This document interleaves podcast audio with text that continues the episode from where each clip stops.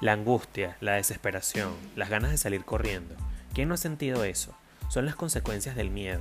Por eso te invito a escuchar todas las semanas este Sin Miedo a la Ortodoncia, donde te daré tips, anécdotas, entrevistas, información valiosa para que ya no le tengas miedo a la odontología y la ortodoncia y le des paso a la seguridad, la autoestima, las ganas de sonreír, la alegría, que son la consecuencia de una sonrisa perfecta.